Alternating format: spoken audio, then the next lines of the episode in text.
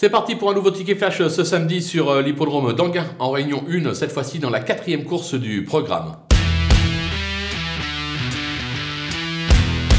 Dans cette épreuve, on va tenter un mini multi. On va partir euh, de l'As Andy Bourbon, euh, qui traverse vraiment une belle passe euh, depuis le début de l'année. En effet, trois tentatives, une victoire, deux accessites. Alexandre Abrivard s'étant tiré la quintessence, plaqué devant, plaqué derrière. On peut lui faire confiance. On va se méfier également du numéro 6, Alicia Bella, qui est constante dans ses résultats. Elle donne toujours le meilleur d'elle-même. Elle va apprécier ce parcours. Elle devrait elle aussi lutter pour une bonne place dans cette épreuve. Et derrière, un véritable coup de poker avec le numéro 8, Aziela Damour.